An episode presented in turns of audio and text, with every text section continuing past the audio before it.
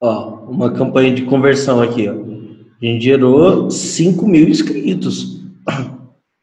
E foi num prazo de duas semanas.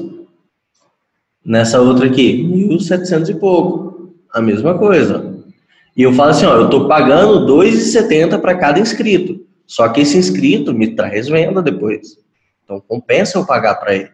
Compensa você dar uma cerveja para o cara fazer parte da sua lista. Acostumado a fazer evento, né? Então você sabe é, é, qual o valor que até você pode gastar para te dar um resultado X, né? Sim, total.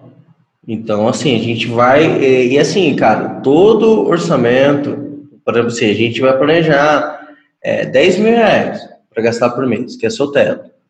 Tá, velho, é 10 mil reais, mas eu não vou pegar os 10 mil reais e torrar os 10 mil reais.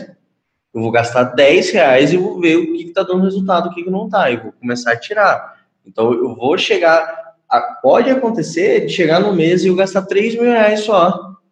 Eu não gastar mais que isso. Por quê? Porque, velho, se eu gastasse mais que isso, eu ia queimar seu dinheiro.